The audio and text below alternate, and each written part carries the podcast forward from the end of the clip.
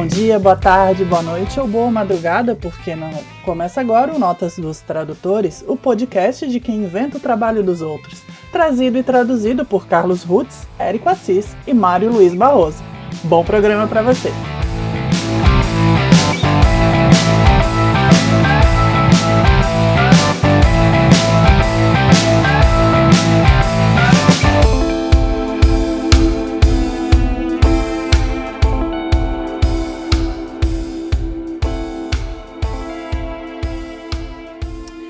Alô você!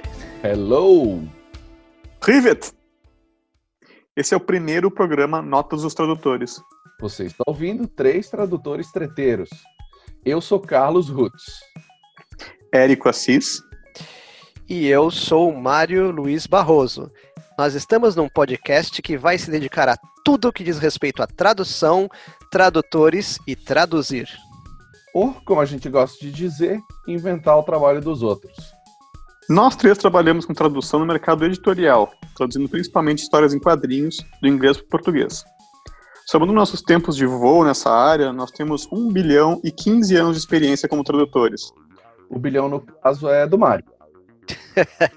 mas já vi que vai rolar aí o preconceito contra os velhinhos do grupo, mas não tem problema. A gente vai deixar para falar da nossa experiência nos outros programas, porque o de hoje é o o programa que deu origem à série, Notas dos Tradutores, ou seja, o programa Notas dos Tradutores vai falar sobre notas dos tradutores, o famoso N do T. As malditas famigeradas, certas ou erradas, amadas ou odiadas notinhas que os tradutores se dão ou não se dão o direito de deixar no seu livro, gibi, onde quer que seja. É isso, alguém estava contando que teve um amigo que não sabia o que era N do T.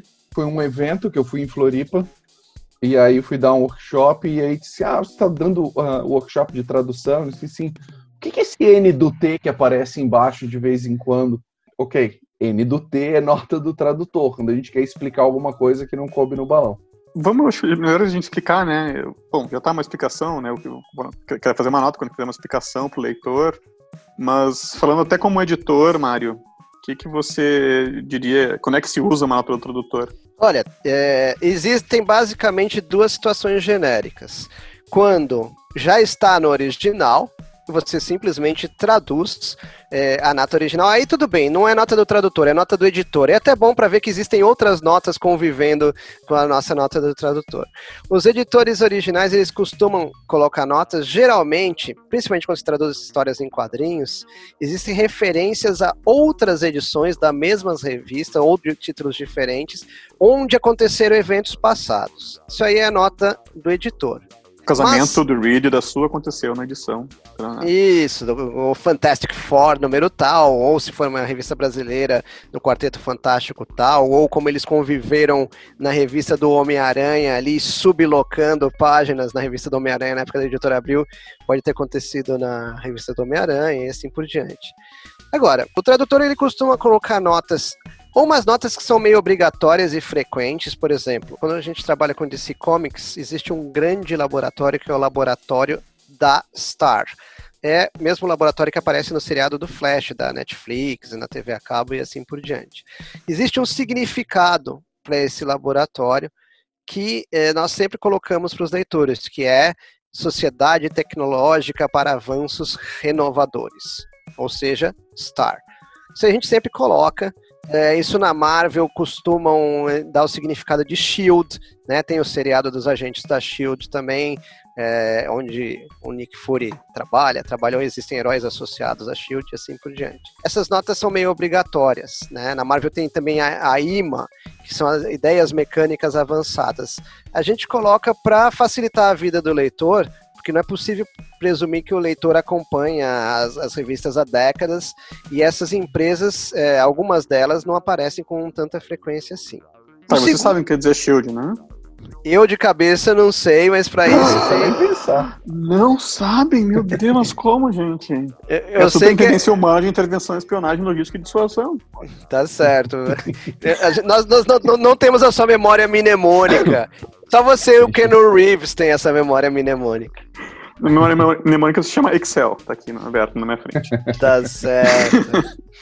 É, o, o, que o Érico tá falando, aliás, é uma boa medida aí para quem traduz, acredito que a maioria faça, mas quem não faz, quem quiser se aventurar nas praias da tradução, faça um glossário dos produtos que vocês trabalham continuamente. Para você uhum. não trocar nomes, para você não ter que decorar siglas como o Érico e o Ken Reeves, para saber o que significa Shield. Então a gente pega, acessa o Excel bonitinho Shield aí vai aparecer o, o nome da, da né, a, significado da sigla. Só Mas, falar direito agora, né, ah. só de curiosidade para os ouvintes, a SHIELD em inglês é Strategic Hazard Intervention Espionage Logistic Division, e em português, Superintendência Humana de Intervenção, Espionagem, Logística e Dissuasão. Grande trabalho aqui do tradutor, que eu não sei quem é, mas parabéns. Ah, eu sei quem é. Esse aí originariamente é foi... o chefe da Disney, que tinha o chefe escoteiro, grande honorável chefe, e toda, todo o volume era uma coisa diferente. Um... Ah. o acrônimo era diferente do chefe dos escoteiros Mirim. O da Shield é um grande amigo e colega nosso, JP Martins, que quando chegou nesse mundo da tradução dos quadrinhos era tudo mato. Ele que ajudou a desbravar é, esse caminho que hoje trilhamos. Ah, Mas... Como curiosidade, assim, para citar o ouvinte também, a primeira citação no volume basta, né? Não precisa repetir a nota depois, a primeira é o suficiente. Assim, em qualquer edição, né? É, basta, porque você presume que a pessoa vai ler sequencialmente. Hoje, as revistas facilitam que você leia sequencialmente, né?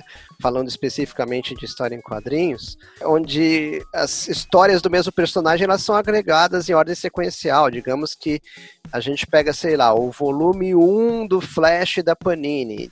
É, de cabeça eu não lembro, mas digamos que vá do 1 ao 6 do Flash é, quinzenal é, americano. Então, o cara não tem muita opção como antigamente, que viam três personagens diferentes, ele tinha opção, não, eu vou ler esse primeiro, porque eu gosto menos, e vou terminar com o que eu gosto mais. A opção do leitor é ler do começo ao fim, sem saltar é, histórias assim por diante. Você citou uma vez, você presume que o leitor já sabe o significado, ou no mínimo ele sabe que foi mencionado esse significado, para realmente não poluir né, a imagem porque afinal de contas, é, o excesso de notas do tradutor pode parecer como você querer dirigir uma bela estrada cheia de lombadas. Vocês acham isso? É, isso é um bom, um bom gancho. Vocês acham que vira uma, uma lombada? Vocês acham que interrompe a leitura? Colocar, colocar uma nota. Não, vou dizer, não vou dizer colocar várias notas, mas colocar uma nota. Vocês acham que é um, uma pausa, um intervalo que atrapalha o leitor? Eu acho que vai ter casos e casos sempre, assim. Mas raras vezes uma nota me incomodou, tirou da leitura, ou, por exemplo, uh, normalmente explicou alguma coisa que talvez fosse realmente necessário. Eu não, eu, preparando para hoje, eu estava tentando me lembrar o momento em que eu desgostei de ver uma nota e não, não consegui lembrar. Você lembra de uma nota que, não que você tenha usado, que você tenha lido, Mário, e você marcou assim, porque você não gostou, porque gostou? Eu, eu sou meio suspeito, porque eu acho que a nota ela é sempre bem-vinda, desde que na sua quantidade dentro da obra ela seja, elas sejam colocadas com um bom senso. Né? Um excesso de notas, ele, além de gerar poluição visual no meio que é composto por texto e arte, ele pode incomodar. Mas, a exemplo do Carlão, eu não lembro de ter visto um excesso de notas em nada que eu, que eu tenha lido até hoje. Eu considero as notas dos tradutores um mal necessário. Por quê? Porque desvia o foco do leitor, porém, sem aquela nota, a compreensão não é total. E aí o objetivo do roteirista original, né, dos autores originais, ele não é atingido. Hoje em dia, onde é possível se falar, olha, não, mas todo mundo tem um celular à mão, pode acessar o Google com facilidade. Imagina você que chatice, você querendo ler a sua revista e toda hora onde poderia haver uma nota do tradutor não tem absolutamente nada e você optar entre ficar com meia compreensão ou largar a sua revista querida, pegar o seu celular, e ir no Google e descobrir do que, que eles estão falando. Então... Será que o futuro da nota do tradutor é um QR Code? não, mas acho que não é futuro, que já fizeram isso, não? Opa! Eu acho que já teve algum exemplo, já teve alguma editora que fez isso, mas... Ah, acho que a Marvel fez um tempo isso, mas que desistiu depois. Ô, ô Érico, aproveitando que você está falando aí, a pergunta que você fez, já que somos três, vamos fazer uma hum. trissonia. Qual que é a sua opinião? A respeito da nota? De usar nota? E, isso, diga sobre usar nota ou não e se você já se deparou com notas que te incomodaram durante a leitura, não durante o trabalho. Falando não só de, de quadrinhos, mas leituras em geral, já teve, já teve muita nota que me incomodou, assim, e muita interrupção por nota, falando como, como acadêmico, né? Já passei por bastante tempo pela, pela universidade. A gente tem um problema de nota de rodapé que em alguns autores é, é problemático. Eu lembro, descobri o Marshall McLuhan quando estava na graduação ainda, e ele fazia notas de rodapé que eram maiores do que a própria página em que elas apareciam. E em quadrinhos eu não lembro, assim, eu acho que tem um. Fora essas notas que você comentou, né, de lembrar de edições passadas, eu acho que não, a gente não encontra muito uma parada, uma explicação. Então, eu acho que também era padrão na Abril, eu acho que é um pouco na Panini também, de em vez de você usar uma nota para explicar alguma coisa da tradução, você mudar o texto, você mexer alguma coisa no, próprio balão antes de jogar a toalha e dizer, ah, isso aqui é intraduzível, tivemos que. Não, então se faz uma. Se usa com bastante parcimônia, eu acho, notas, né? E eu sou mais parcimonioso ainda. Eu, como tradutor, agora falando. Eu uh, tento usar o mínimo possível. Uh, às vezes eu vejo necessidade e aí eu coloco, mas eu me justifico mil vezes e justifico também para o editor que, que vale a pena usar aquela nota. Demora muito para chegar lá. A gente pode chegar no. Mas eu queria falar dessa nota específica do tradutor, que é a nota eu joguei a toalha. Vocês já passaram por algum momento assim que você tem uma tradução que é impossível traduzir aquele jogo ali e ela, esse jogo é importante para a trama e a gente tá, não tem. Vamos ter que explicar aqui numa nota para o leitor que não foi possível traduzir a relação da imagem, do texto. Vocês lembram de alguma nota assim? Quando realmente, por exemplo, uma piada vai virar uma piada fraca, ou um trocadilho vai virar um trocadilho fraco, alguma coisa assim. Então, nessas horas, talvez valha a pena resetar tudo. Tem uma vantagem que eu nunca trabalhei com, com um editor que tivesse me limitado a não poder recriar o original a ponto de fugir da nota, né? Então, uhum. não, não passei por isso, assim, tipo, não, isso não pode mexer, isso aqui tem que ficar como tá. Então, nesse sentido, me, me facilitou, assim. Mas não. Aquele exemplo dos caçadores. Dos caçadores. Dos caçadores foi porque eles mencionam, tem diálogos entre políticos e policiais, em que eles estão ah, mencionando o fracasso dos Irãs contra.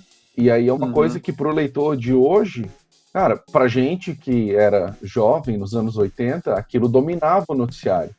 Mas para quem já é um pouco mais novo, já nasceu na segunda metade dos anos 80, já não faz sentido nenhum. Tipo ali. Érico, assim, né? Uhum, uhum. Eu não sei o que, que isso queira. Quando a gente fala em Guerra Fria, a gente tem noção do que, que era, mas quem é mais novo Guerra e não é versado, não tem noção do que era Guerra Fria. Achava que era literalmente, inclusive, enfim, achava que era uma guerra de verdade. É. No Polo Norte, né? É, enfim. Queria até aproveitar e fazer uma nota do tradutor sobre a nota do tradutor que o tradutor Carlão acabou de falar, porque na verdade acho interessante isso, né? Ele fez uma referência a, a um trabalho em que o, o Carlão traduziu e eu, eu tive a sorte de, de adaptar, né? É um trabalho premiado do relançamento do Arqueiro Verde dentro do universo DC Comics pós-crise em 1987. Esse trabalho uhum. saiu pela coleção é, DC Comics Graphic Novels da Eagle Moss. Então, só pra gente ter noção do, do que tá falando, né? Uhum. Isso se repete e... em Lua de Caçador, que é a sequência dessa história que também saiu pela Eagle Moss, onde fala muito da guerra de gangues. De Los Angeles. É, em Los Angeles, e isso até hoje tem influência no mercado musical, porque uma parte dos rappers foi para um lado, a outra foi para o outro, e até hoje um não grava na gravadora do outro, um não faz participação em clipe do outro. Até hoje é forte esse, negócio. Então, nesse caso, a contextualização vale a pena porque seguiu relevante, né? Apesar de muita E gente como é que não vocês saber. fizeram? Como vocês fizeram a contextualização nesse caso? A gente explicou quem eram as gangues, porque eles mencionam pelo, pelas roupas, se eu não me engano, Reds e Blues. Isso. Bloods É. and Crips. É, Bloods and Crips, né? Que É isso aí. famosos gangues. Exato. E aí eles estavam fazendo a menção, no caso, acho que era só a roupa. E aí pesquisando, a gente foi indo atrás, indo atrás. E aí a gente foi ver que Mas isso virou nota de rodapé ou Virou virou nota, uma virou página nota. editorial? virou nota, Ah. virou nota, nota de rodapé. Tinha espaço. O- Pois é, eu sou, eu sou muito da. Eu gosto muito, e já fiz em alguns trabalhos, a nota editorial, a nota do tradutor, mas no final do volume, ou se precisar no início do volume. Contextualizando, assim, se é uma coisa histórica como essa que vocês comentaram, deixar um texto contando como é que era aquele momento, o que, que- que, precisa entender para entender aquele momento. E a nota de rodapé, ela, é, ela tem que ser curta, né? Ela é feita para ser curta, ela é no rodapé. Uhum. Mas tem um, um detalhe, Érico, que, por exemplo, assim, eu não sei o Carlão, mas eu nunca, como tradutor, tra- estive numa situação de trabalho em que eu pudesse solicitar uma página a mais para fazer uma nota editorial É, é no raro. isso é começo ah, ou no final. Então, assim, isso não existe para mim. Eu, tô, é, eu estou há 31 anos no, no mercado. Nunca houve um momento em que eu pudesse, e, e eu já me acostumei com isso. Né? Eu nem peço porque eu sei. E não é porque ah, o editor é malvado, não, é porque essa página não existe. Às vezes a revista está toda tomada de quadrinhos, no caso, ou existem páginas de propaganda que foram vendidas, o editor não tem como inventar essa página. É simplesmente não existe. é, e eu me conformei com isso. Se você pega um tradutor de quem eu gosto bastante do trabalho dele, Fernando Betacchini, da editora Mitos, trabalhando com Hellboy. Ele é tradutor, mas ele é editor também. Então ele sabe quantas páginas ele tem, ele programa para que tenha essas páginas, e ele faz belíssimos glossários nas edições do, do Hellboy. Então isso facilita bastante, mas aí ele tá com a faca e com o queijo na mão. Enquanto tradutor, eu realmente não tive essa liberdade. E o que é curioso, e eu gosto bastante aqui no que os nossos papos se propõem no, no podcast Notas dos Tradutores, é que nós não concordamos em muita coisa e nem somos obrigados e convivemos com muita alegria com as nossas discordâncias, o que é, é muito importante. Por exemplo, eu, é, só para jogar aí um pouco de, de pimenta no papo, eu não considero nem que seja jogar uma toalha, entendeu? Usar a, a nota do tradutor. Mas essa é a minha colocação. Não consigo descobrir que livro que foi que eu li isso né, quando, quando era adolescente, mas é um livro da Agatha Christie, que no final do livro tinha uma nota do tradutor dizendo que, olha, para os leitores do inglês foi mais fácil descobrir que era um assassino, porque tinha um tal jogo de palavras ali. E essa nota me marcou. Eu devia ter lembrado isso antes, né? Mas é uma nota que me marcou até hoje. Estou lembrando dela vinte e tantos anos depois porque ela dizia que era, eu sou um tradutor, eu estou jogando a toalha e não consegui fazer um jogo para vocês, do português, mas tinha no original esse jogo que ajudava você, no jogo de palavras, a, a entender quem era o assassino aqui desse livrinho. Não vi muito isso em quadrinho, né? Não acho que não, não é o caso. Mas uma coisa que eu me lembrei também agora sobre discussão de notas, esses tempos a Denise Botman, que é uma tradutora mais de prosa, ela fez uma pesquisa bem informal no Facebook sobre o que, que leitores e tradutores achavam do uso de notas e a conclusão dessa pesquisa, que juntou até umas 100 pessoas, assim, um pouquinho mais, mas ainda assim uma pesquisa informal, ela concluiu que os tradutores tinham muito mais pudor de usar nota do que os leitores tinham de achar uma nota. E, e a maioria dos leitores, inclusive, colocou muito favorável a ler notas, a encontrar notas e aprender com as notas do tradutor, de qualquer tipo que fosse, não, se opunham de forma alguma, né? E os tradutores todos cheios de dedos, assim, para colocar nota, diziam que era só em último caso, em ultimíssimo caso. Então tem a... Eu não sei se não é bom até o tradutor ter essa, esse pudor. Eu, é. particularmente, não tenho pudor nenhum. É, que bom, eu, eu sou só eu, eu então. Eu, eu, distribuo um festival de notas do tradutor, se for necessário, tem que ter bom senso. Não tem por que incomodar o leitor com coisas é, desnecessárias. Mas enquanto tradutor, eu me valho de uma situação hierárquica muito boa. Eu não dou a palavra final. Eu coloco a quantidade que eu achar necessário de notas, porque eu sei que o meu editor ele tem toda a liberdade de, se ele achar que metade das notas não são necessárias, ele vai lá e tira. Então eu dou essa é, opção ao eu dou essa opção ao editor. Sim, editor, uhum. porque eu não sou, é, eu não tenho como adivinhar qual nota o editor vai julgar necessária, qual não. Eu vou usar o meu critério pessoal.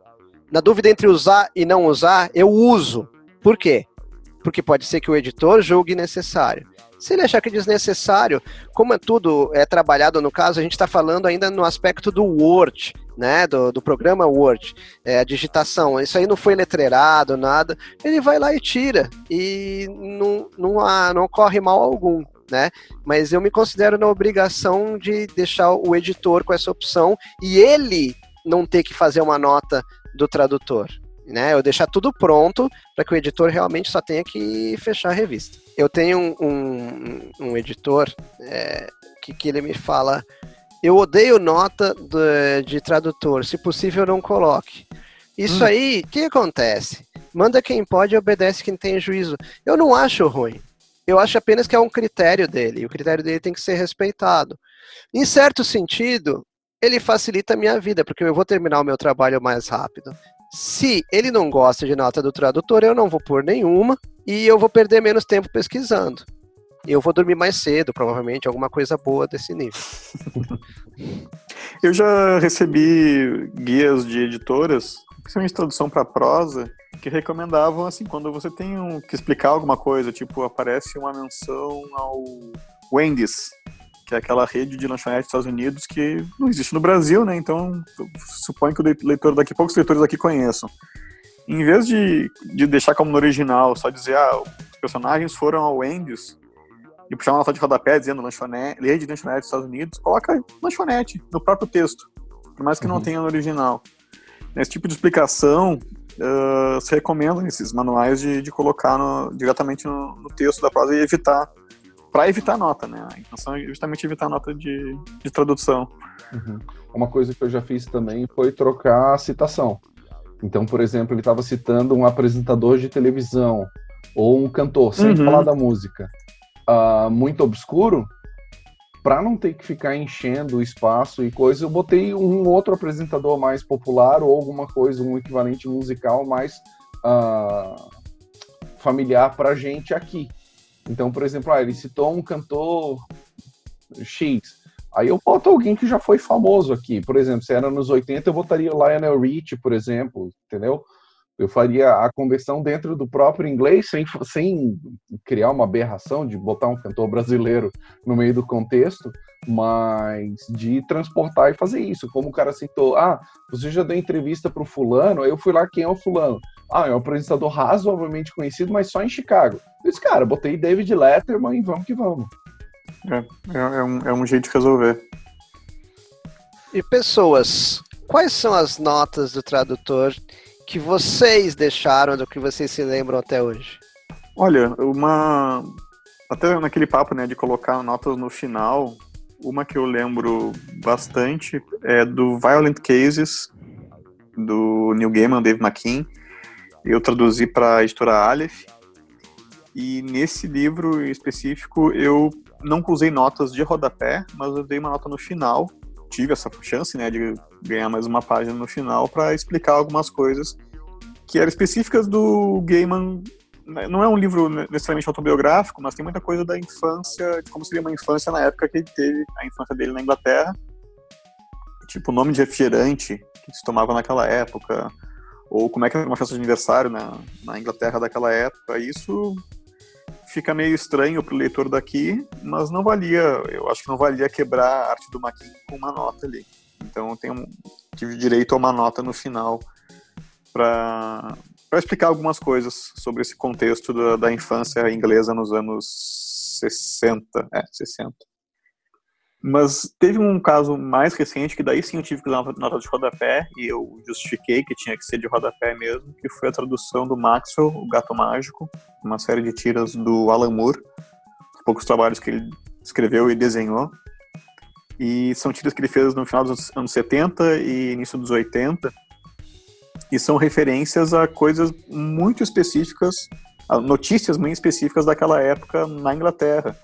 Tem declarações da Margaret Thatcher, tem greves de mineiros que aconteceram nessa época, tem filmes que estavam nessa época e ele faz referência sem citar o nome do filme.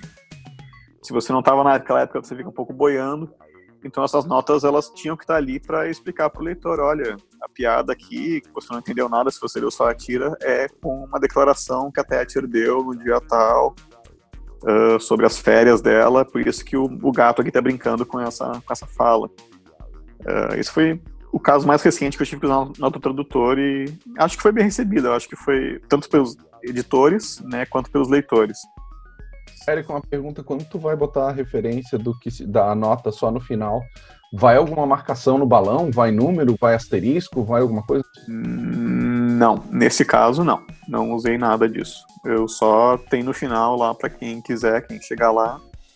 E se não sei se a pessoa se sentiu perdido ou não, aí eu também não, não vou jogar o leitor, vai que alguém conheça bem como é que é a minha infância inglesa dos anos 60. Uh, quem chegar lá no final tem essa ajudinha, né, pra uhum. você ter pesquisar no Google o que, que é um tweezer, que era o nome do, do refrigerante que eles tomavam na época. Mas não tinha nada de asterisco, nem nada assim. E você, Carlão, suas notas inesquecíveis? Cara, o, o que, eu, que eu trouxe foi uma nota com relação à música, que nem lembro qual era a música original, mas é na história da Arlequina, que saiu também pela Eagle Moss, uh, Prelúdios e Trocadalhos. E ela. E eu troquei por uma música da Valesca Popozudo, chamada Beijinho no Ombro. Porque era exatamente o que ela estava querendo dizer com tiro, porrada e bomba, que é a letra da música, era exatamente o que ela estava dizendo no original em inglês, e não exigiu esforço praticamente nenhum. E aí a gente substituiu a música no balão, e aí o que a gente fez é, é existiu o recordatório original, existiu uma nota original, dizendo para os uh, leitores qual era a música que ela estava cantando no original, quem era o cantor, etc e tal. E aí eu fiz basicamente a mesma coisa. Esse balão deve ser lido na melodia de Beijinho no Ombro, de Valesca Popozuda, e a gente colocou a nota e, cara, tá lá. Manteve a piada original sem requerer nenhum esforço do leitor, porque, tipo, ele matou a piada no, no balão, ele entendeu o que que era, e embaixo vinha só o, o reforço, porque é uma história, é uma história, é uma personagem que quebra a quarta parede o tempo todo, né? Então, mesma coisa que tu falou antes agora do Deadpool, te permite uma série de coisas, soltar a mão mesmo, né? Então, vou até aproveitar que a gente falou do Deadpool fora da gravação e vou falar do Deadpool agora dentro da gravação, pro nosso uhum. querido ouvinte. Foi fora? O... Foi, foi no pré. foi, foi, foi, no pré-gravação, mas não tem problema, é bom que é, a gente resgata aqui. A questão é que eu citei dois exemplos do Deadpool. Um deles é uma história que ele cita a Princesa Prometida, que é um filme de 1987. E o problema não é só o nome do filme. Ele cita falas do filme, ele cita situações do filme. Existe um bordão do personagem, é, da, dos personagens principais da Princesa Prometida, que precisava ser colocado e esclarecido e não tinha como escapar disso. O que é importante colocar, que eu acho que eu até acabei te interrompendo sem querer, é que o escritor do Deadpool, roteirista do Deadpool, independente de quem seja, já que pertence a a personalidade do personagem, vamos dizer assim, ele cita, faz referências pop, referências populares o tempo todo. Seja de música, seja de cinema, seja de, de seriado, seja de teatro, seja qualquer coisa né, nessa linha mais antiga, até mesmo livros. Né? Então, é importante você fazer o quê? Cumprir o objetivo do roteirista original. Se o roteirista quer que essa mensagem chegue eh, no leitor, quando passa para outra língua, fica muito mais fácil de perder, porque além de ser outra língua, é outra cultura, além de ser outra época, né? Geralmente eles fazem referência aos anos 70 e 80. Isso me levou, inclusive, numa história do Deadpool, a sugerir uma nota de tradutor no título. Eu traduzi o título, né? Era uma referência a uma música do Rick James de 1981 chamada Super Freak. é, que fez muito sucesso na época. Eu traduzi como aberração, ou super aberração, eu realmente não vou lembrar agora. Mas o fato é que eu coloquei, olha, é uma referência à música tal, porque depois vem a história, e a história inteira é referência a músicas da época da discoteca, virada dos anos 70 para 80.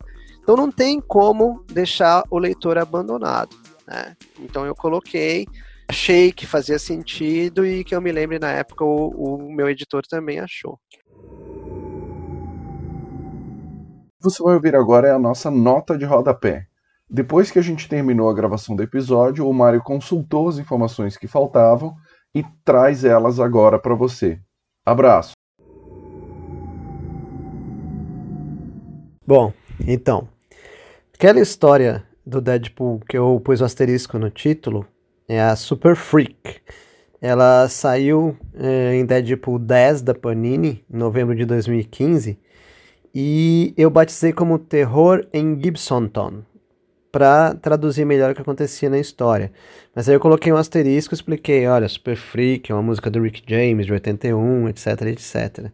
Inclusive, procurando aí é, essa, essa história, eu achei uma outra em que se menciona Super Freak, aí eu traduzi como Super Aberração, mas eu disse para o leitor que, ao longo da história, que se tratava dessa música, né? E eu também comentei sobre a princesa prometida. Ela aparece numa história que no original chama Send and Deliver, que é uma citação a uma música da banda New Wave Adam and the Ants, que chama Stand and Deliver. Essa música é de 81. Então, no título da história, eu troquei para Areias Escaldantes que é uma música da fase New Wave do Lulu Santos, de 82, né? E foi até utilizada num filme que chama Areias Escaldantes também. E é uma história que foi recentemente republicada no volume Deadpool Tudo o que é Bom Reticências, de outubro de 2019. É isso aí. Bom, pessoal, esse foi o Notas dos Tradutores número 1. Obrigado por nos ouvir desde o primeiro programa e espero que nos acompanhe nos próximos. Fique ligado nos nossos programas através do seu agregador de podcasts preferido, seja Spotify, Deezer, Google, Apple, etc. De volta em breve com mais um programa sobre tradução, tradutores e traduzir.